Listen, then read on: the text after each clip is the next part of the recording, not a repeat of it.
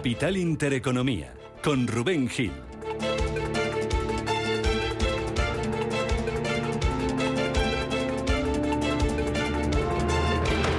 Saludos, ¿qué tal? ¿Cómo están? Muy buenos días. Bienvenidos a Radio Intereconomía, bienvenidos a Capital Intereconomía. Es eh, miércoles, es 28 de junio y hoy la atención vuelve a pasar por Sintra, por Portugal, cita económica de esta semana con ese foro del Banco Central Europeo en el que hoy vamos a escuchar al presidente de la Reserva Federal de Estados Unidos, a Jerome Powell, y también a los gobernadores del Banco de Inglaterra, Andrew Bailey, y del Banco de Japón, Kazu Ueda. Los tres van a intervenir después de que ayer Christine Lagarde dijera que es pronto para cantar victoria la lucha contra la inflación y que a las subidas de los tipos de interés todavía les queda camino por andar.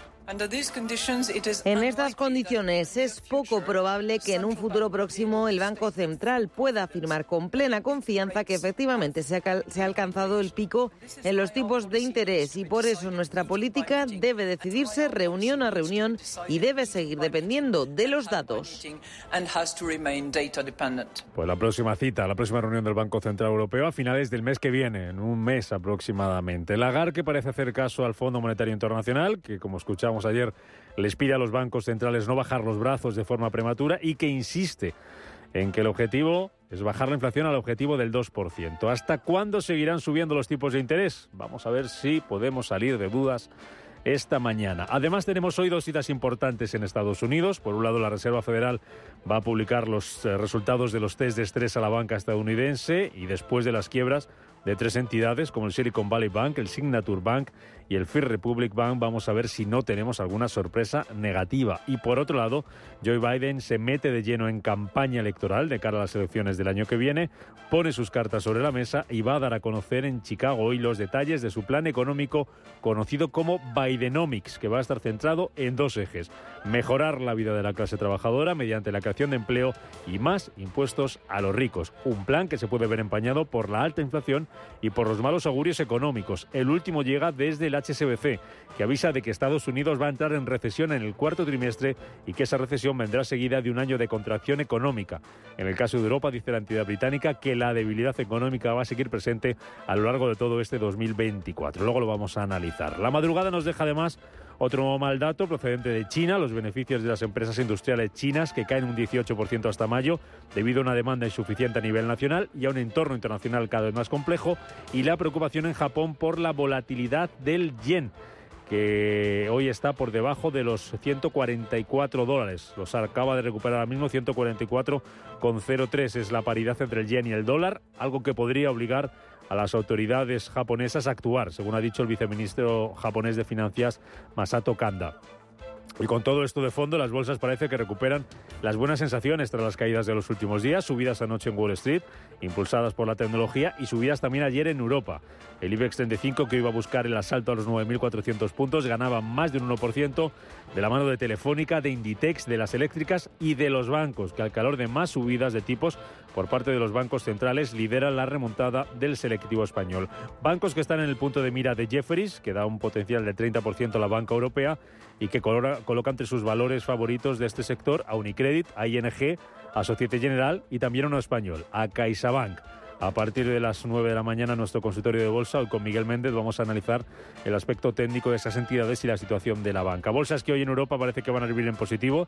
Tenemos a los futuros subiendo en el caso del DAX y en el caso del Eurostock 50 en el entorno del 0,2%. En rojo tenemos, sin embargo, a los futuros eh, estadounidenses, vienen bajando entre un 0,05% que se deja el futuro del Dow Jones y un 0,2% que cede el futuro del SP500. Y en Asia tenemos signo dispar, tenemos ganancias para el Nikkei de Tokio de más del 1,5%, recortes del 0,6% en Shanghái, algo más moderados, un 0,3%, está perdiendo la bolsa de eh, Hong Kong. Mercados que están a punto de cerrar la primera mitad del año, con la de hoy solamente quedan tres sesiones para hacerlo y que de cara al segundo semestre podrían dejar de lado la preocupación por la inflación para centrarse en otro foco, la situación económica y los resultados empresariales. Pablo García, de Divacón Salfavalio.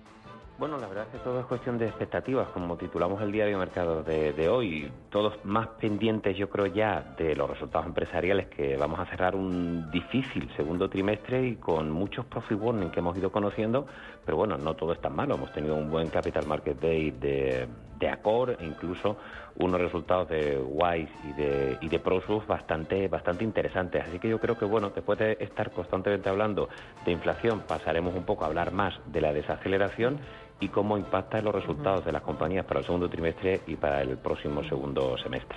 El día este miércoles despierta con más cosas, con más noticias, titulares de las 7 con Paloma Arnaldos.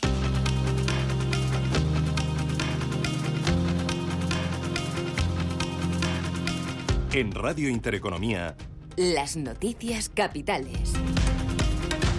Que comenzamos con el gobierno que aprueba su séptimo paquete de medidas para paliar el efecto de la inflación. Paloma, buenos días. Buenos días, Rubén. El decreto aprobado por el Consejo de Ministros incluye la prórroga hasta final de año de medidas como la rebaja del IVA en alimentos básicos, la bonificación del transporte público y las ayudas al gasóleo para transportistas, agricultores y ganaderos. Y entre las novedades, una deducción del 15% en el IRPF sobre un máximo de 20.000 euros para los compradores de un coche eléctrico. Nadia Calviño es la vicepresidenta económica del Gobierno. Este paquete de medidas moviliza 3.800 millones de euros adicionales. Con lo que estamos hablando de unas ayudas totales entre bajadas de impuestos, ayudas directas y bonificaciones de 8.900 millones de euros en la segunda parte del año. En total, los siete paquetes aprobados movilizan más de 47.000 millones de euros en respuesta al impacto de la guerra. Se queda fuera de este decreto la prórroga extraordinaria de seis meses para los alquileres a los que se les termina el contrato. A partir de las ocho y cuarto de la mañana hablamos con José María Quijano, secretario general de la Confederación Española de Transportes de Mercancía, de una de esas medidas que nos contábamos ahora mismo, que les contábamos, esa prórroga a la bonificación para el transporte profesional. Más cosas, los inspectores de trabajo desconvocan la huelga y aplazan el conflicto hasta después de las elecciones. Aseguran que lo hacen por responsabilidad y tras constatar la división existente entre los ministerios de Trabajo y de Hacienda, lo que impide negociar con certezas a falta de un interlocutor válido. Tal y como nos explicaba ayer en estos micrófonos Ana Ercoreca, la presidenta del Sindicato de Inspectores de Trabajo y Seguridad Social. Las conversaciones con el Ministerio de Trabajo y Economía Social en torno a la huelga no, no, no, se están produciendo. Solicitamos una reunión con Yolanda Díaz el 28 de marzo de, de, este año para que pusiera fin al conflicto, porque no es un conflicto que naciera ayer, es un conflicto que lleva muchos meses, muchos meses que llevamos diciendo que se cumpla con el plan estratégico y le pedimos esa reunión el 28 de marzo y no nos contestó. Y por otro lado, pues con respecto al Ministerio de Hacienda y Función Pública, les escribimos también una carta el 5 de abril a la Secretaría de Estado y tampoco nos ha, nos ha recibido. El Ejecutivo declara al taxi como servicio de interés público. Lo que permite que las comunidades autónomas y los ayuntamientos puedan limitar las autorizaciones de licencias VTC con arreglo a motivos medioambientales y gestión del tráfico en las ciudades. De esta forma reacciona a la decisión del Tribunal de Justicia de la Unión Europea que consideraba la limitación de la, a las licencias VTC en Barcelona contraria al derecho de la Unión. UBS despedirá a más de la mitad de los trabajadores de Credit Suisse. Un recorte de plantilla que según Bloomberg va a afectar principalmente a banqueros, operadores y personal de apoyo en Londres, Nueva York y Asia. Los despidos tendrán lugar en tres rondas y afectarán a 35.000 trabajadores, la mayoría de ellos procedentes de Credit Suisse. Con estas medidas, UBS planea ahorrar 6.000 millones de dólares. Orange y Móvil confían en poder fusionarse a pesar de las objeciones de Bruselas. Y es que la Comisión Europea advierte de que la operación podría reducir la competencia en el mercado español y en última instancia conducir a aumentos significativos de los precios. Orange y Móvil aseguran que la declaración de objeciones es un paso del procedimiento estándar y será el 4 de septiembre cuando Bruselas adopte una decisión definitiva al respecto. Precisamente, la Comisión Europea va a presentar hoy su plan para el euro digital. Hoy verá la luz la propuesta que sentará las bases y el marco legal de la futura divisa digital en la eurozona si Bruselas decide dar el paso de crearla, un proyecto para garantizar que el efectivo siga siendo aceptado como medio de pago en un momento de auge del pago electrónico. Una de nombramientos. El gobierno italiano elige a Fabio Panetta como futuro gobernador del Banco de Italia. El todavía miembro del Comité Ejecutivo del Banco Central Europeo será el sucesor de Ignacio Visco, que se jubilará en el mes de noviembre. En Italia, el Ejecutivo desempeña un papel clave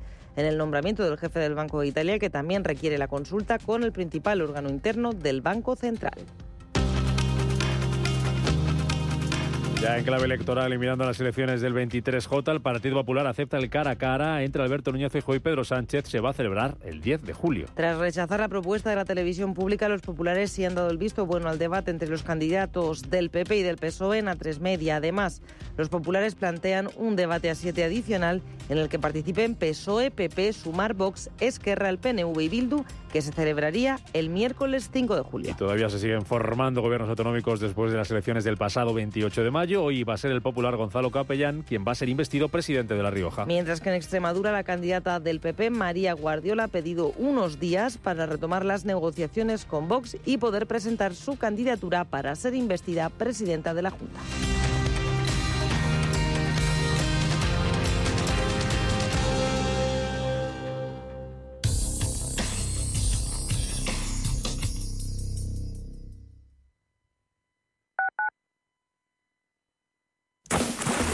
Llegado el verano. Ha llegado la diversión más refrescante. Ven a Acuópolis Villanueva y disfruta de las mejores atracciones acuáticas como Cangaroa para los más valientes o atracciones para los más peques de la casa como Mini Waikiki, Mini Zigzag. No te lo puedes perder. Ha llegado el verano. Ha llegado Acuópolis Villanueva.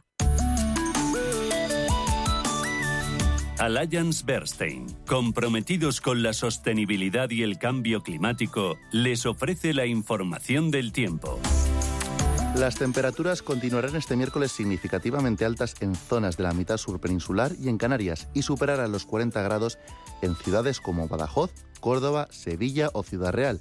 Se prevén intervalos nubosos en el norte de Galicia, Cantábrico, área del Estrecho y Melilla mientras que en el tercio oriental peninsular se formarán nubes de evolución con posibilidad de algunos chubascos y tormentas dispersas en zonas de montaña, más probables en el sur del sistema ibérico y Pirineo catalán, donde podrían ser localmente fuertes. En gran parte del país predominarán cielos poco nubosos con probabilidad de bancos de niebla en zonas del interior del extremo norte peninsular. Alliance Bernstein, comprometidos con la sostenibilidad y el cambio climático, les ha ofrecido la información del tiempo.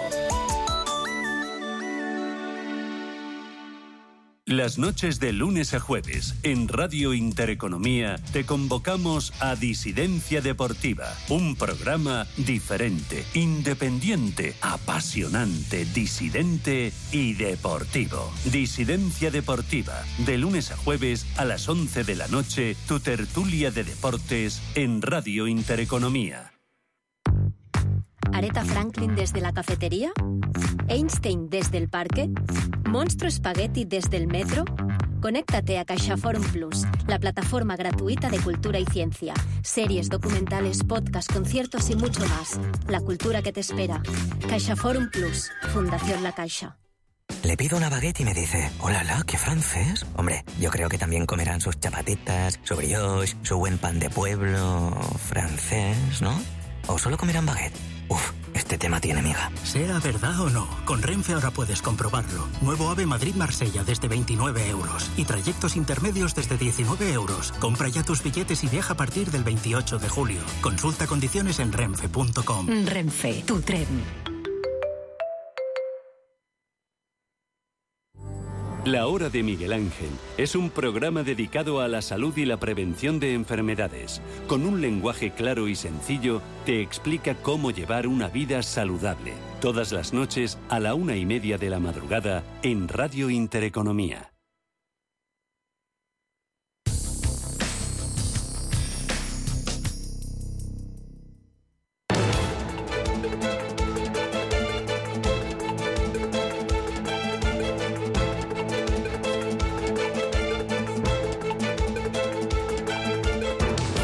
Capital Intereconomía con la educación financiera. Y con los mercados, que son las 7 y 14 minutos de la mañana, a la menos en Canarias, es un momento de echar un vistazo a las bolsas, de ver cómo está el tiempo real, de qué pasaba ayer, cuál fue la crónica de la sesión tanto en Europa como en Estados Unidos, y que lo, lo que nos va a deparar este miércoles, 28 de junio, es la antepenúltima sesión del mes de junio, ante penúltima sesión del primer semestre del año en las bolsas, de que vamos a hacer balance también esta mañana y vamos a mirar dónde pueden estar las claves de la segunda parte eh, del año. Empezamos mirando al tiempo real, a lo que está pasando en directo, por ejemplo, si nos fijamos en los bonos, en cómo van a abrir hoy, el comportamiento, el rendimiento de los bonos. El español a 10 años caía ayer casi medio punto, está en el 3,13%. El estadounidense a 10 años plano, subiendo un 0,03%, 3,77%, y el Bund alemán 2,35%. Ayer se dejaba un 0,36%. Mercado de materias primas hoy con subidas. Son de medio punto tanto para los futuros del Brent como del West Texas. El petróleo Brent cotizando los 72 dólares con 89 centavos, por encima de la barrera de 68 dólares el futuro del eh, West Texas. Y si nos fijamos en las divisas, el, eh, hoy la preocupación está en el yen, ahora que nos cuenta Manuel lo que está pasando con el yen y lo que podrían hacer las eh, autoridades japonesas. El euro dólar 1,0949. ahora mismo bajando la moneda europea un 0,1% frente al dólar. Vamos a la renta variable, miramos a las plazas asiáticas, lo que está pasando allí esta madrugada con alguna referencia que nos ha dejado allí en forma de dato, que tampoco ha sido muy positivo en China, y tenemos signo mixto las bolsas asiáticas esta mañana. Esta mañana. ¿Qué es lo que está pasando, Manuel Velázquez? Buenos días. Buenos días, Rubén. Pues eh, tenemos eh, un día más signo mixto. Hoy tenemos eh, registrando ganancias a Sydney y a Tokio, avances de más del 1%, pero un día más se mantiene en negativo el Kospi coreano, retrocediendo un 0,7%. También hay hoy toma de beneficios en las plazas chinas, que ayer parecían comprar el discurso del presidente Li Qian. Eh, hoy, de momento, vuelta a la realidad, está retrocediendo al menos poco, un 0,2% Hong Kong, Shanghai medio punto porcentual. Si hablamos de otros índices, eh, como el Sensex, la bolsa de Bombay está ganando un 0,5%, Singapur está subiendo un 0,1%. Bueno, eso es lo que está pasando en tiempo real. Las referencias hoy allí en aquella parte del mundo, ¿de qué lado viene, Manuel? Pues eh, es una jornada en la que eh, lo que está pesando en los inversores son eh, los datos. Es una sesión con referencias. La primera, las ganancias industriales de China, que han caído un 18,8% en enero y entre enero y mayo. Son datos que ratifican ese estancamiento económico del el gigante asiático, una débil demanda, márgenes presionados y los peores sectores en lo que llevamos de año, petróleo, carbón y combustible. Aún así no es lo que más está cayendo hoy dentro del índice de Hong Kong. Hemos conocido también exportaciones precisamente de Hong Kong. Se han contraído un 15,6% en el mes de mayo. Son ya 11 meses de caída. Conocíamos también el dato de inflación mensual de Australia que se reduce a mínimos de 13 meses. Aún así, el IPC de mayo está en el 5,6%. Se ha ralentizado sobre todo los precios de la vivienda. Explica esta caída comparado con el mes anterior en torno al 1,5%. Aún así, ese 5,6% que está muy lejos del objetivo del Banco de la Reserva de Australia, que está en torno al 2,3%. Y hoy tienen mucha presión las tecnológicas después de conocer que la administración Biden está considerando nuevas restricciones a las exportaciones de chips, a la inteligencia artificial en China. De momento, en Japón, eh, como decías, hoy todos eh, muy pendientes del yen. Vamos a recordar que está en las 143,97 unidades, 143,97 yenes por cada dólar. Y lo que ha dicho el Banco de Japón es que va a intervenir si el par amenaza con romper los 150. Sería la última oportunidad. Es una jornada en la que hoy vemos eh, que los principales descensos, como decíamos, son para el sector eh,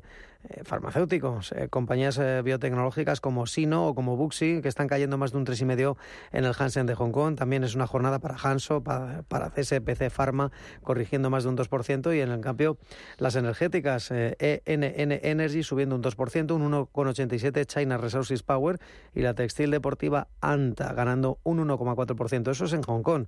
En Tokio vemos que las navieras, las que más subían en el día de ayer, hoy están corrigiendo y de qué manera un 6%. Kawasaki Kisen Caixa, el resto ya, Nippon Yusen está perdiendo un 1,27. Las ganancias para Nippon Sheetglass arriba un 7,9%. Eso es lo que está pasando a esta hora de la mañana, este miércoles en aquella parte del mundo. En Asia vamos a Estados Unidos, allí los futuros vienen hoy con signo negativo, como contábamos al principio.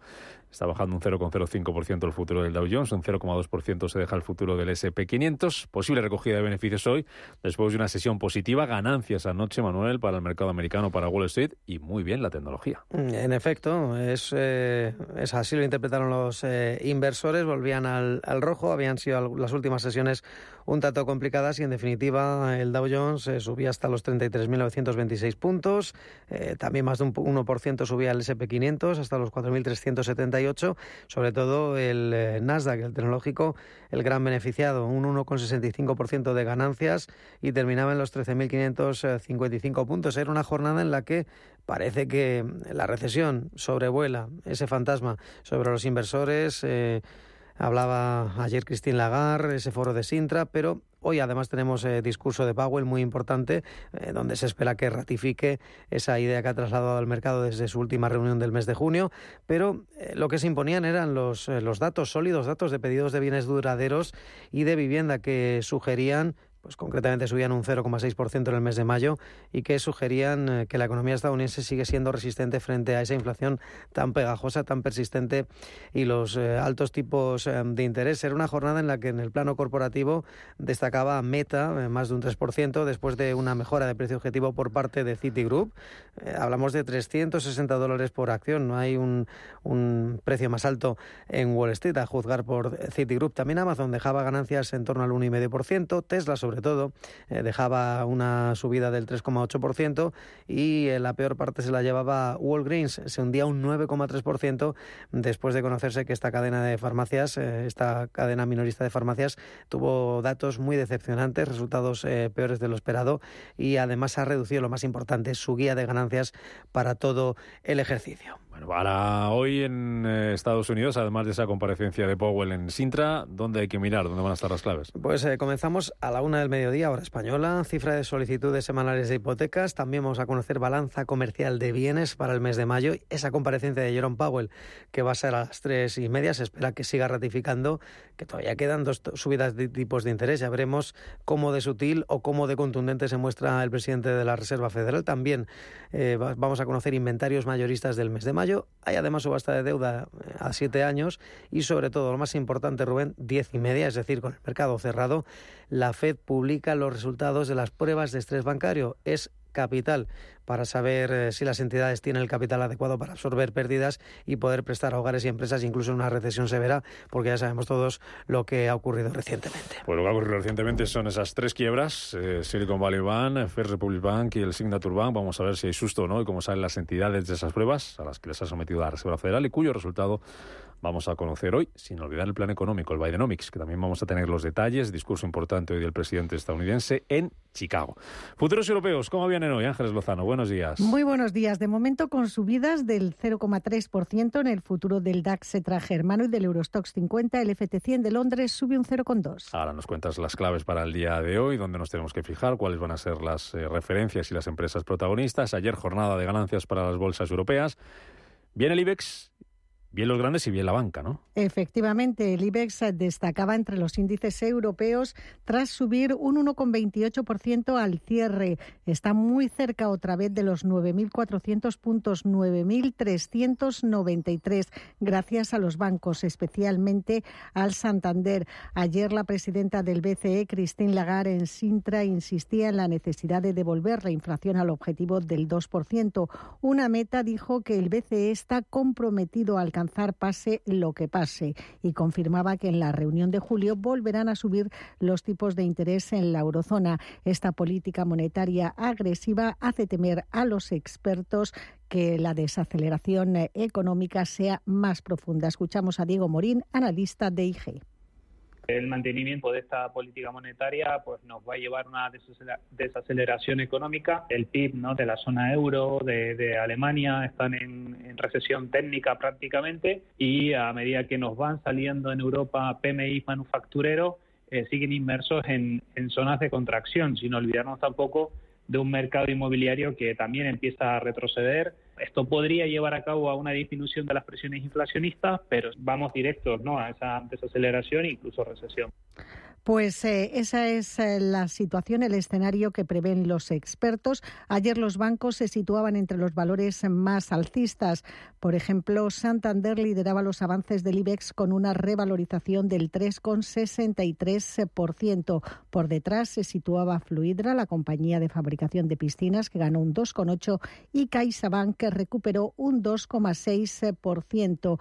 En el sector BBVA se quedaba algo rezagado, subiendo un 0,53%. 2023. Vimos también avances en el sector de utilities, ganancias que superaron el 1% en Naturgy, en Redella, en Iberdrola y en Endesa. Y los valores de renovables como Solaria, que subió un 1,5%, o Acción Energía, que ganó un punto porcentual, se sumaban a esa tendencia alcista. En terreno negativo, valores vinculados a materias primas.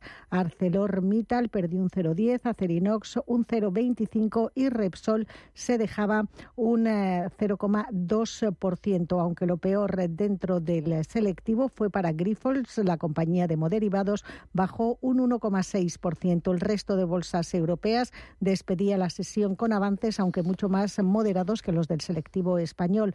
Frankfurt se anotó un alza del 0,2, París del 0,43, Milán del 0,6% y Londres consolidaba niveles subiendo un 0,11%. Bueno, vamos a mirar hoy de nuevo los bancos. Al sector financiero fue el que tiraba ayer, como nos contabas Ángeles, del IBEX 35. Jeffreys que le da un 30% de potencial alcista a la banca europea, que ha elegido sus valores favoritos, entre los que están eh, ING, Unicredit, Societe General. Hay un banco español como es CaixaBank, que ayer era uno de los que tiraba junto a Santander del IBEX 35. Banco of que ha restablecido el seguimiento sobre toda la banca española menos Unicaja.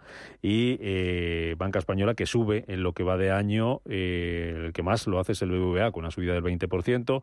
Por detrás es Sabadell, se revaloriza un 16%, Santander un 14%, algo más atrás CaixaBank que sube un 1,5%, un 1,4% en lo que va de ejercicio. Nada comparable con lo que está subiendo el sector de las aerolíneas, que está volando en bolsa, nunca mejor dicho, con subidas de casi el 48% para EasyJet, para Wizz, Air France se revaloriza un 38% y más de un 35% de subida en lo que va de año Ryanair o IAG, lo que ha hecho que Citi haya puesto en valor a estas eh, compañías beneficiadas por los precios y por la caída del precio del petróleo. Además de mirar a los bancos, ¿dónde hay que fijarse hoy? ¿En qué hay que fijarse hoy, Ángeles? En España vamos a conocer los datos de ventas minoristas y las cifras de depósitos, ambas referencias del mes de mayo.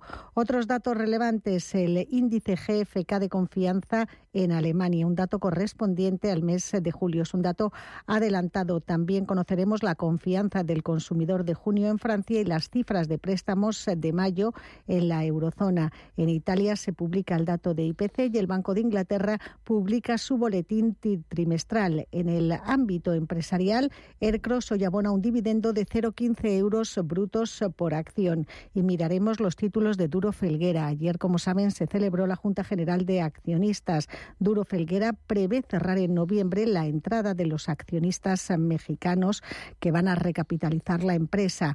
Duro Felguera espera tener en junio esas autorizaciones en julio para poder recibir el préstamo previo de 90 millones que van a otorgar Prodi y Mota en Gil. 7 y 27 minutos de la mañana. Tranquilidad es el sonido del mar. Tranquilidad es invertir al tiempo que ahorras. Diversificas y proteges tu inversión. Tranquilidad es invertir en oro con Degusa. Infórmate en el 91 19 82 900. Degusa Oro es tranquilidad. A la hora de ser eficientes, todo cuenta.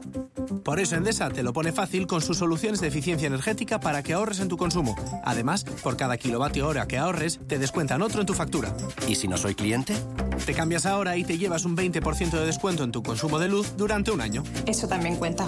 Sí que cuenta. Y todo con precios estables y sin permanencia. Elige un mañana mejor. Contrata ya en el 876-0909 o en endesa.com. ¿Buscas oportunidades de inversión en Estados Unidos? Futuros y opciones sobre el SP500, Dow Jones, Nasdaq 100. Contratos tan populares como los microfuturos oro y plata. Entra en ebroker.es y descubre los futuros y opciones de CME Group. ebroker.es. Reinventando el trading. Producto financiero que no es sencillo y puede ser difícil de comprender.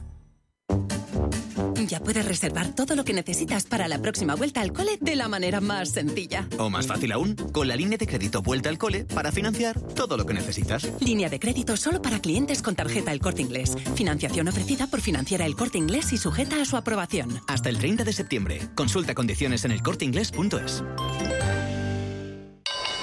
Si te consideras un apasionado de los mercados financieros y te interesa la bolsa, debes saber que comprar o vender acciones y ETFs con XTB no tiene ninguna comisión hasta 100.000 euros. Abre tu cuenta 100% online en 5 minutos. Un broker, muchas posibilidades. XTB.com. A partir de 100.000 euros al mes, comisión del 0,2%, mínimo 10 euros. Invertir implica riesgos.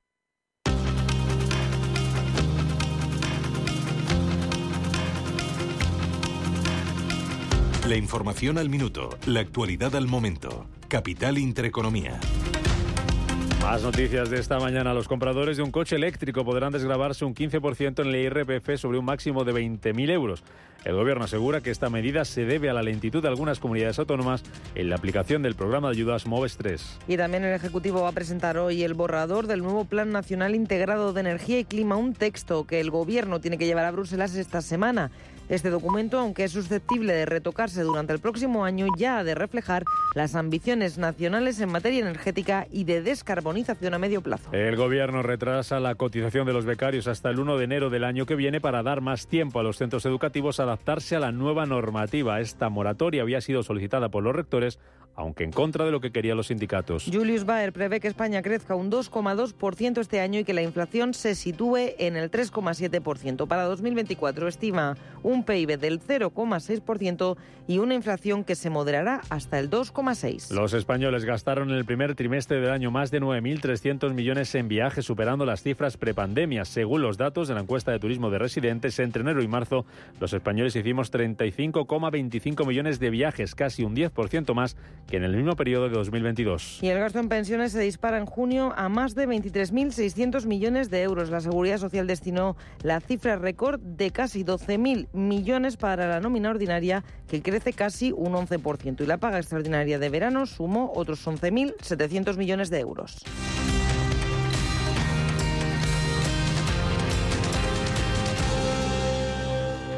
SACIR cierra la financiación de un autovía en Brasil por 170 millones de euros con el Banco Brasileño de Ahorros, BNDES y el Banco Santander. La infraestructura de 204 kilómetros de longitud se encuentra en el estado de Río Grande do Sul y dará servicio a más de un millón de habitantes de las regiones. La concesión tiene un plazo de 30 años y supondrá una cartera de 4.000 millones de euros aproximadamente. Este es el primer proyecto de participación público-privada de SACIR en Brasil que ya cuenta con otros proyectos de construcción de infraestructuras en el país. Bontobel Asset Management. Calidad suiza con el objetivo de obtener rendimientos superiores a largo plazo. En Bontobel Asset Management siempre estamos a la vanguardia de las inversiones activas en bonos y acciones. Para más información, entre en nuestra página web bontobel.com barra am. Bontobel Asset Management, su especialista global en fondos de inversión. En la Universidad de Valladolid creamos futuro desde el siglo XIII, con 24 facultades, 70 titulaciones, 180 grupos de investigación, con un servicio de relaciones internacionales de referencia en contacto con más de 2.000 empresas y fomentando el emprendimiento. La Universidad de Valladolid te lo pone al alcance. Atrapa tu futuro. Estudia en la UBA. UBA. Tan, tan, tan. Tan, tan. La cuenta online del Santander es tan tan fácil de abrir que lo puedes hacer desde donde quieras. Santander en digital es Santander. Santander, por ti, los primeros. Consulta condiciones en bancosantander.es. Estas vacaciones viaja por menos y disfruta más. Reserva ya tu viaje a la playa y consigue hasta un 50% de descuento. Disfruta del Caribe, las islas, las costas españolas. Además, si encuentras un precio mejor, te lo igualan. Consulta condiciones. Con las rebajas de viajes el corte inglés, cuanto más viajas, más disfrutas.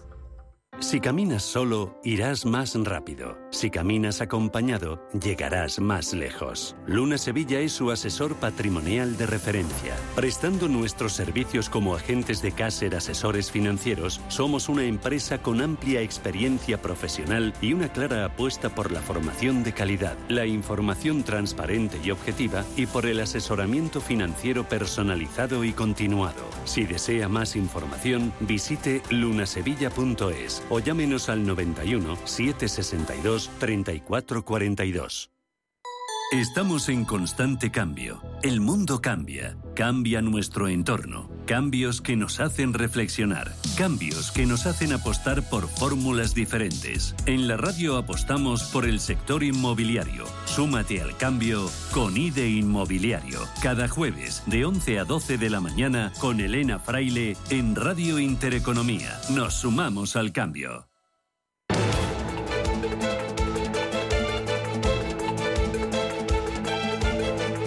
Primer análisis de la mañana.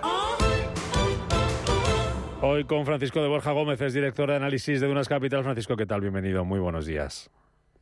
Hola, ¿qué tal? Buenos días. Varios puntos de interés los que tenemos hoy sobre la mesa. Uno de ellos está en Sintra, comparecen allí Powell, comparece Bailey, comparece Ueda, gobernadores del eh, Banco de Japón, Banco de Inglaterra y la Reserva Federal. Ayer lo hacía Lagarde, ya la escuchábamos antes decir que de momento no parece que vaya a haber freno en las subidas de los tipos de interés. No sé qué espera, si alguna sorpresa, algún mensaje que vaya en dirección contraria a lo que conocemos hasta ahora de estos banqueros centrales. No, por el momento no. Básicamente los elementos que más pueden llegar a, justificar volatilidad en mercado, que serían BCE, Reserva Federal y Banco Central de Inglaterra, pues bueno, más o menos el, sesgo está bastante claro, ¿no? Independientemente de que puedan ver el nivel de llegada en la subida de tipos más o menos cerca, lo que parece evidente es que a día de hoy, en el contexto inflacionista que hay a día de hoy, no se pueden permitir un mensaje dovis, un mensaje expansivo, porque hay que tener en cuenta que al mercado si le das la mano te coge el brazo. Entonces cualquier señal que vaya un poco en, ese, en esa línea probablemente significaría pues ir en contra del contexto de mercado que ellos, que ellos necesitan para, corregir este contexto inflacionista. Entonces yo descarto eso. Si acaso Banco Central de Japón que pueda trasladar algún mensaje de, cambio de política, pero, pero bueno, en el, en el medio plazo, en cualquier caso. Hay preocupación, eh, no solo por los precios, también por el yen en, Japón. ¿Podríamos ver algún mensaje en esa dirección? Hay cierta advertencia, cierta amenaza, entre comillas, de que se, por parte de las autoridades eh, japonesas de que podrían intervenir. Es un problema que yo creo que bueno viene derivado principalmente del tipo de política monetaria que se está implementando. A día de hoy el Banco Central de Japón está justificando pues bueno una expansión de su balance bastante todavía bastante importante en un contexto en el que los precios pues bueno, hombre, no es que estén elevados, bueno, para lo que es Japón evidentemente están bastante elevados, ¿no? Entonces eh, es como una pequeña eh, pescadilla que se muerde la cola, ¿no? Si tú vas justificando un contexto de expansión monetaria en un contexto inflacionista, pues probablemente la debilidad del yen se va a ir intensificando, ¿no?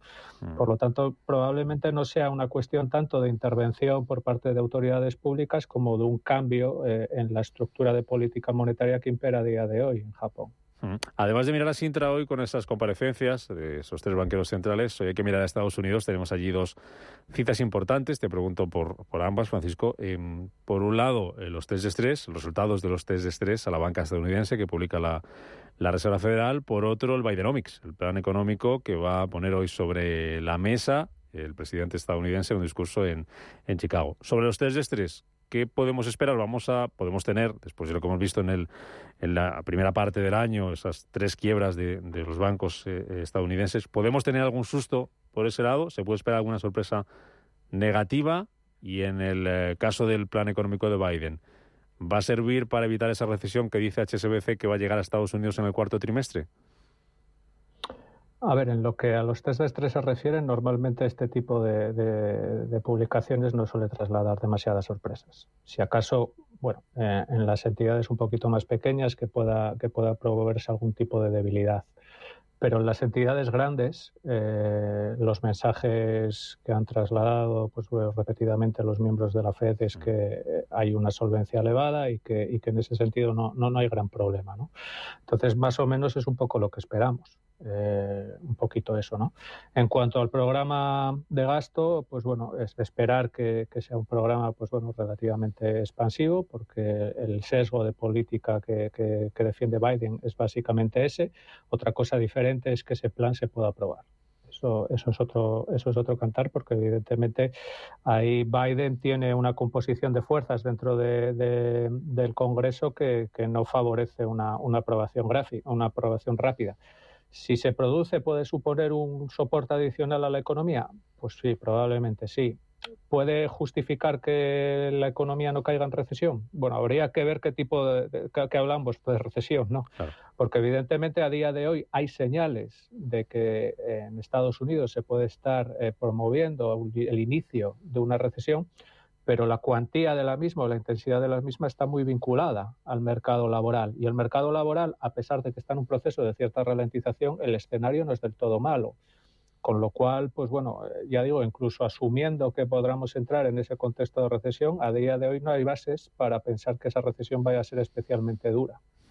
De cara al, segundo semestre del año, que lo vamos a estrenar nada, a partir del lunes que viene estamos hablando ya de la segunda mitad del año. ¿Qué, qué, qué, ¿Cómo orientamos nuestras carteras? ¿Que ¿Hay que hacer algún tipo de cambio? ¿Hacemos algún tipo de rotación a otros activos, hacia otros sectores, teniendo en cuenta que los bancos centrales, y como así nos están dejando en los mensajes que estamos escuchando, no tienen eh, ninguna intención de levantar de momento el pie del acelerador. ¿Eso nos obliga a hacer qué en lo que a nuestras carteras se refiere? Bueno, en nuestro caso, nosotros siempre hemos defendido que ya desde el inicio del año que en renta fija concretamente eh, apostar por duraciones relativamente cortas y a medida que fuésemos alcanzando unos niveles determinados de rentabilidad en bonos soberanos, concretamente en el 10 años alemán del entorno del 260 o por ahí, pues bueno, ir, ir picoteando poco a poco en plazos más, más elevados, ¿no? A día de hoy, pues bueno, eh, la idea sería más o menos la misma, pero también, pues bueno, evidentemente a medida que vaya pasando el tiempo, pues esa, ese, picoteo en plazos relativamente largos, pues podría llegar a ser algo un poquito más estructural, si lo queremos llamar así, ¿no? Eh, pero siempre manteniendo un poco la, la, dinámica, la dinámica que hemos planteado. En cuanto a activos de riesgo, nuestra, nuestra idea tampoco, tampoco cambia demasiado.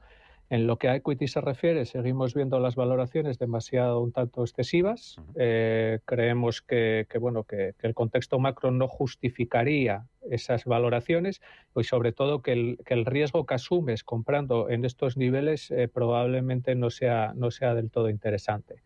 Más teniendo en cuenta que dentro de la renta fija privada y asumiendo riesgos más o menos similares al equity o incluso por debajo, estarías obteniendo pues bueno, rentabilidades eh, bastante más atractivas, como puede llegar a ser el caso, pues bueno, de deuda subordinada en entidades bancarias y aseguradoras y demás. Entonces esa sigue siendo un poco nuestra idea. Balance de la primera parte del año, que estamos a punto de cerrarlo, y es tiempo de notas, como en los, como los coles, Francisco. ¿Qué, nota o qué balance o qué titular, qué frase le, le ponéis desde una capital a esta primera parte del año?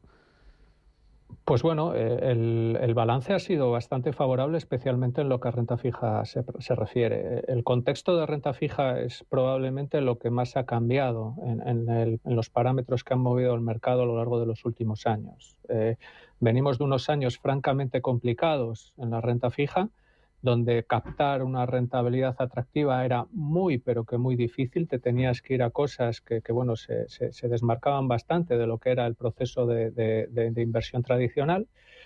Y a día de hoy eso ha cambiado. Ahora, a día de hoy sí que tenemos rentabilidades, pues bueno, bastante más atractivas y, y asumiendo unos riesgos, pues bueno, bastante más, bastante más moderados, ¿no? Y, probablemente ese sea el, factor que, define en mayor medida lo que, es lo que ha sido el comportamiento de los mercados en términos agregados. Ese comportamiento y, esa, y, esa, y ese mayor atractivo relativo que a día de hoy presenta, presenta la, renta, la renta fija, especialmente la privada. Pues vamos a cerrarlo, que nos quedan tres días, tres sesiones con la de hoy, y a ver qué nos depara el, el segundo semestre, en el que habrá que mirar también, con eso termino Francisco, resultados empresariales. Va a empezar ya la temporada, el baile dentro de, muy poco. ¿Qué esperáis de esa temporada de resultados empresariales y qué nos pueden decir en ese escenario, vuelvo a lo de antes, de HSBC, en el que se anticipa recesión en Estados Unidos en la recta final de año? ¿Qué nos pueden decir esos resultados empresariales y cómo puede afectar eso, por ejemplo, a la renta variable, a las bolsas? A ver, eh, los resultados empresariales hay que medirlos desde dos puntos de vista diferentes. ¿no? En primer lugar, respecto a las expectativas que pueda llegar a tener el consenso en un momento dado. Y en ese sentido, pues bueno, no sería descartable que hubiese alguna, alguna sorpresa al alza. No sería del todo descartable. Dicho esto, luego también tenemos que medir la dinámica, cómo están evolucionando los resultados empresariales. Y ahí, evidentemente, lo que sí que se está viendo es un contexto de ralentización con un guidance por parte de las empresas que principalmente es a la baja. Eso es lo realmente importante.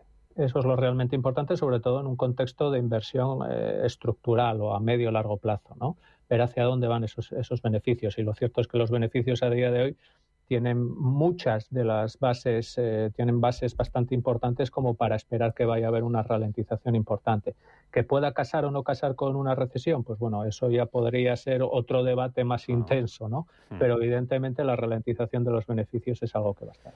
Saldremos de dudas dentro de, de pocos días, pocas semanas. Francisco de Borja Gómez, director de análisis de Unas Capital, gracias por estar con nosotros, por este análisis aquí en Capital Intereconomía, por madrugar. Gracias, hasta la próxima, que vaya bien el día. Igualmente, hasta luego, adiós. Cuando teletrabajas y te conectas a la red de tu casa, son redes menos seguras que las redes profesionales. En nuestros aparatos personales no tenemos la misma seguridad que en una empresa. Si eres una pyme, reduce el riesgo derivado de un ataque a través de Internet con el ciberseguro de Caja Rural de Zamora. Y recuerda, desde Caja Rural nunca solicitaremos tus datos. Vive un fin de temporada único en el Teatro Real del 3 al 22 de julio con Turandot. Siente la emoción de una de las más famosas óperas de Puccini y su célebre Nessun Dorma con una espectacular producción de Robert Wilson y grandes estrellas de la ópera. Compra tus entradas desde 17 euros en teatroreal.es. ¿Busca una plataforma de trading potente? Con CMC Markets tendrá herramientas de trading de nivel institucional en sus manos con más de 115 indicadores técnicos, osciladores, agenda macro, análisis fundamental de Morningstar. Descubra todo lo que necesita nuestra plataforma de forma gratuita. Opere con el mejor. Pruébelo sin compromiso con una cuenta demo. Entre en cmcmarkets.es o llame al 911-140-700. CMC Markets. Más de 30 años siendo su broker online de confianza.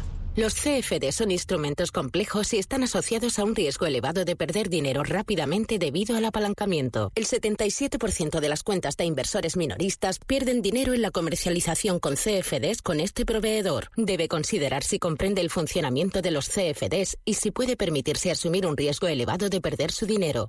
Correr, encestar, golear, embocar, volear, sprintar, saltar, lanzar. Estamos preparados con Nike, Adidas, Under Armour, Puma, Mountain Pro y Boomerang. Hasta el 50% de descuento en ropa y calzado deportivo. Las rebajas nacen y cada día se hacen. Del 22 de junio al 31 de agosto. Las rebajas, el corte inglés. Vale que lo compres online con lo último en ordenadores y que lo conserves en un frigorífico No From Digital Fries, eh, no sé cuántos. Ellos a lo suyo, a ser lo que han sido siempre, un exquisito jamón cocido y un exquisito fuego. Yo soy de 1954. 1954 del Pozo, que lo bueno nunca cambie.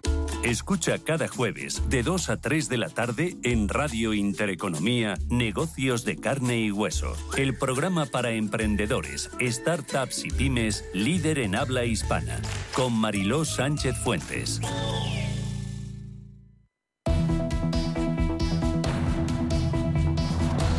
Capital Intereconomía con la inversión de impacto. 7.47, vamos con la prensa. Empezamos con los diarios económicos y el diario Expansión, que hoy abre con esa fusión Orange más móvil. Bruselas pone condiciones de que la Comisión exige, estudia exigir la venta de activos y ofertas mayoristas a terceros. Fotografía en el diario Expansión para una de las protagonistas de los últimos días, las últimas semanas, Cristina Lagarde. No ve techo para los tipos de interés a corto plazo. Dice que la inflación costó 213.000 millones a la zona euro. También fotografía para Nadia Calviño. El gobierno aprueba 9.000 millones en ayudas fiscales. Y además vemos en la portada expansión que Renault multiplica por cuatro su beneficio en España. Lo más destacado para el día de cinco días es ese plan anticrisis del gobierno. El gobierno cierra la legislatura con medidas fiscales por 9.000 millones. Añade también que fina la prórroga extra para los alquileres de vivienda y que comprar un coche eléctrico desgravará un 15% sobre 20.000 euros. También destacado en la portada de cinco días, el Ejecutivo regula las funciones transfronterizas tras ferrovial y que el juez llama a declarar a la jefa jurídica de BBVA, ejecutiva clave de Torres. Hueco también para esa fusión Orange más móvil. Bruselas advierte del efecto en los precios que tendría esa fusión y dice también que la GAR adelanta que tardará en cerrar el ciclo de subidas de los tipos de interés. Lo más destacado en el economista para la fusión Orange más móvil dice que la Unión Europea evitará que la fusión encarezca los precios. Dice también la portada del economista que la deducción del 15% en IRPF para los eléctricos será de hasta 20.000 euros. También vemos en la portada del economista que la banca española vende la hipoteca más barata que la media europea y que Inditex rebasará 10.000 millones en beneficios brutos en 2024. Vamos con la prensa nacional, prensa internacional de este jueves 28 de junio con Manuel Velázquez y con Luis Sordo. Y comenzamos en el diario El País, eh, que titula Una ofensiva ultraconservadora apunta a los LGTBI en el mundo. Una agresiva reacción trata de borrar las conquistas del colectivo. Fotografía de portada para eh, una de las lonas eh, que ha generado polémica. Vox retira la lona del odio por orden de la Junta Electoral. Una jornada en la que y una portada en la que también se mira a Extremadura que dicen sigue en el aire, Guardiola pide tiempo para negociar y sin abandonar el terreno político, Feijó acepta un cara a cara con Sánchez, pero no en la pública. En el mundo, en portada, el separatismo amenaza a Feijó con un frente común por el 25%. Esquerra y Junts proclaman que la combatirán y el PSC llama a defender el catalán. Por otro lado, Moncloa irrita Sumar al marginarle de las decisiones del Gobierno, especialmente la prórroga del alquiler y tres nuevos permisos de Belarra. En clave económica, la banca sube un 3,2% las comisiones a los particulares sin retribuir los depósitos y en clave internacional, Pritzongin y sus Warner se hacen fuertes en Bielorrusia. El diario ABC titula Reconciliación en Extremadura. Guardiola y Vox se verán de nuevo la fotografía de portada para ambas líderes, María Guardiola y la presidenta de la Asamblea extremeña, la socialista Blanca Martín. También mirando al otro lado, Sánchez tira de chequera y lanza ayudas por otros 3.800 millones a un mes de las elecciones. Cuenta ABC prorroga las medidas contra la inflación, extiende la prohibición de los desahucios y blinda el taxi frente al VTC.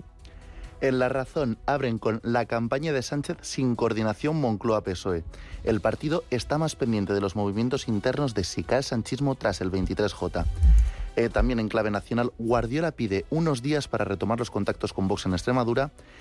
Eh, alquileres del gobierno la tumba la prórroga automática de seis meses y en clave internacional Putin elogia al ejército y desmantela al grupo Wagner. Precisamente en el ámbito internacional comenzamos en Estados Unidos con el Washington Post que abre una vez más hablando de Rusia. Leemos mientras el Kremlin intenta proyectar unidad los rusos continúan generando divisiones. A pesar de los intentos de reafirmar su fuerza, Putin ese perdona Prigozhin ha generado una crisis y también habla del caso Maralago. Los cargos de Trump no solo se quedan aquí, ahora investigarán dos escenas de la acusación sucedidas en Nueva Jersey. El Wall Street Journal informa de que la Casa Blanca apuesta por las Bidenomics, pero siete de cada diez personas dicen que la economía va mal. El presidente Biden dará hoy un discurso enfocado en sus políticas económicas con una apuesta clara por las clases medias y trabajadoras. Dice el rotativo que la eh, resaca de la inflación, la pandemia y la guerra no han conseguido aumentar su popularidad entre los votantes. Y en Reino Unido, el diario The Guardian señala también a Ucrania con ocho muertos ya en la huelga de Kramatorsk. La OTAN reforzará las defensas en el este sobre Estados Unidos. Tran demanda a la periodista Jan Carroll por difamación, alegando que ella lo acusó falsamente de violación. En Italia, la estampa comienza hablando de Rusia tras todo lo sucedido en estos días. Putin felicita a los soldados, asegurando que han detenido una guerra civil. En clave nacional, Meloni ataca a Christine Lagarde y acelera a Panetta, que dirigirá el Banco de Italia. En Radio Intereconomía, La Puntilla. Hablamos de inversión inmobiliaria con WeCity, Rafael Merri del Val, fundador de WeCity. ¿Qué tal, Rafael? Buenos días. Buenos días, Rubén, ¿cómo estás? ¿Qué tal? Una de las propuestas, una de las claves, uno de los objetivos de WeCity es democratizar la inversión en inmuebles. ¿Por qué? Efectivamente, antes de las eh, PFPs, que son las plataformas de financiación participativa, no existía para el mundo inversor, para el inversor inmobiliario, la posibilidad de invertir cantidades reducidas en activos inmobiliarios en directo. Nosotros lo que ofrecemos en WeCity es invertir bajo una estrategia diversificada y con un tipo muy institucional ¿no? de, producto. ¿Cómo lo hacéis? Sí. ¿Cómo lo hacéis? Pues efectivamente el inversor lo que hace es a través de nuestra página web que es www.wicity.io eh, pues eh, accede y pues, tiene la posibilidad de invertir en dos tipos de productos. El primero es un contrato de préstamo con garantía hipotecaria y el otro es un contrato de equity donde participas en el vehículo como accionista. Mm, eh, ¿qué, tipo de inmuebles son los que financiáis desde WeCity y, por tanto, qué tipo de inmuebles son los que vamos a poder invertir nosotros? Bueno, la ley de las PFP, PFPs está muy enfocada al mundo al mundo residencial, pero nosotros hemos financiado 34 proyectos eh, inmobiliarios de muchísima de tipología muy diferente, ¿no? Hemos hecho oficinas, hemos hecho medianas superficies, hemos hecho mucho residencial en toda en toda su tipología, ¿no? Pero sí que sí que es producto inmobiliario en general, ¿no? Mm, ¿Desde, ¿Desde qué cantidad lo hacéis? ¿Desde qué cantidad, Rafael, financiáis? El ticket mínimo es 500... Sí, perdón. Eh, te decía que qué cantidad, eh, esos 500 que ahora me explicas, y con qué rentabilidad. ¿Qué, se puede esperar ahora mismo en el sector inmobiliario? Si hablamos de inversión, si hablamos de rentabilidad. Esto es lo que te os decía al principio, vamos, este el eh, WeCity y las plataformas de financiación participa que tomamos tickets desde 500 euros, pues es francamente difícil poder invertir en producto institucional inmobiliario desde estas cantidades. Las rentabilidades que ofrecemos básicamente es en contratos de, de préstamo en el entorno del 10% anual y para que te hagas una idea, pues la TIR media generada de las 14 operaciones ya devueltas a nuestros inversores eh, ha supuesto aproximadamente un 18% de TIR, o sea que está mm. muy bien. Mm. ¿Cuál es, la, ¿Cuál es la garantía? ¿Cómo está regulado esto? ¿Cuál es la, seguridad que nos vamos a encontrar al invertir en el sector inmobiliario con esas condiciones? Esa opción de invertir, mirar a esos eh, proyectos, esa, ese ticket mínimo y esas rentabilidades. ¿Cuál es la garantía? ¿Cómo está regulado, Rafa? Efectivamente, hay una regulación que es, eh, bueno, nosotros estamos inscritos con el número eh, de registro número 30 eh, como plataformas de financiación participa, participativa autorizada por la Comisión Nacional del Mercado de Valores. Es decir, estamos bajo el paraguas de la Administración en este sentido y muy supervisados, claro, de todo lo que hacemos, ¿no? Y eso da mucha garantía al inversor. ¿Nos puedes contar cuál es la siguiente operación que vais a, a financiar? ¿Nos puedes chivar algo? Oh, sí, sí, estamos, estamos em, como locos con esta operación. Vamos, se trata eh, de la posibilidad de participar eh, en la financiación de un proyecto de conversión de cuatro locales comerciales en, en cinco viviendas y cuatro apartamentos turísticos. Esto está situado en la calle Arturo Soria de Madrid y es un, proyecto muy interesante, sí. Mm, y desde 500 eh, euros podemos ser protagonistas también de, de ese, ese proyecto. ¿Plazos tenéis eh, de, este, de este proyecto, la calle Arturo Soria? Efectivamente, este proyecto de Arturo Soria eh, tiene un periodo de maduración de 12 meses. Bueno, el, el, el promotor ha pedido una potencial ampliación de tres meses más. ¿Sí? El tipo de interés que se que se entre, vamos que se ofrece al inversor siempre con garantía hipotecaria del activo en primer grado en primer grado sobre el activo es del es del 10% en esos 12 meses. La aportación como hablábamos mínima es de 500 euros y en la estructura de capital, bueno, pues el, el, promotor, que es un experto en la transformación de este tipo de locales, es pone 500.000 euros y nosotros hacemos un eh, contrato de préstamo donde mm. los inversores de Wititi aportarán 1,4 millones de euros. Mm, bueno, pues esas son las claves, ese es el siguiente proyecto y eso es como podemos acercarnos, entrar de lleno, invertir en el sector inmobiliario, invertir en inmuebles con esas garantías, con esa rentabilidad, con ese ticket eh, mínimo de 500 euros con WeCity. Rafael Meri del Val, fundador de WeCity, gracias como siempre por acercarnos las claves, las ventajas de la inversión inmobiliaria los miércoles aquí en Capital Intereconomía. Que vaya muy bien lo que queda de semana hasta la que viene. Igualmente, Rubén, gracias a vosotros.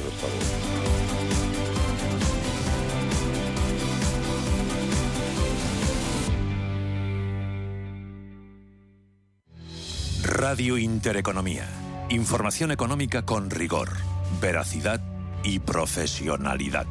Nuestros oyentes son lo que escuchan. Estrictos precisos, honestos, competentes y capacitados. Di que nos escuchas.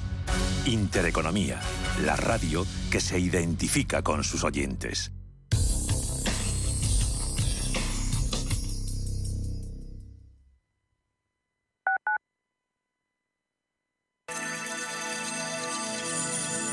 Capital Intereconomía les ofrece la información del tráfico. Nos vamos al centro de pantallas del Ayuntamiento de Madrid para conocer el estado de las carreteras. Jesús Masuki, muy buenos días. Hola, ¿qué tal? Muy buenos días. Unos niveles de circulación ya muy altos en general. Por ejemplo, se suma la hora punta el acceso por la Avenida de la Memoria, por la M607 o también por la Cuesta de San Vicente, donde además, atentos, hay una incidencia que dificulta aún más el acceso a la Plaza de España. Un tráfico lento también que se refleja en la M30, los principales recorridos en sentido norte, por ejemplo desde el nudo sur hasta alcanzar el entorno del puente de ventas, pero más al norte, desde el nudo de Costa Rica, el tráfico también es muy lento para alcanzar ese enlace con la M11 y con la A1.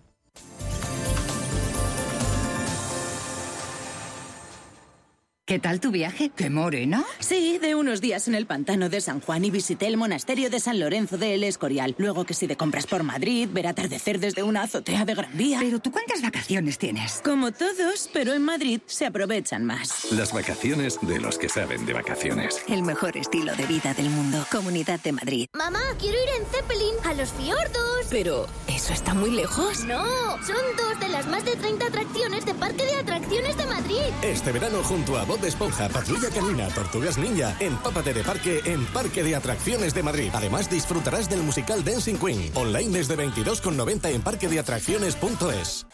En el Soto de la Moraleja, restaurante Kionan Sui, de comida peruana, cantonesa y chifa, con una gran variedad de sabores y aromas que te dejarán boquiabierto. Junto al restaurante Inari Moraleja, calidad y satisfacción garantizada. Restaurante Kionan Sui, reservas y pedidos en el 910090830 o grupoinari.es. Te esperamos.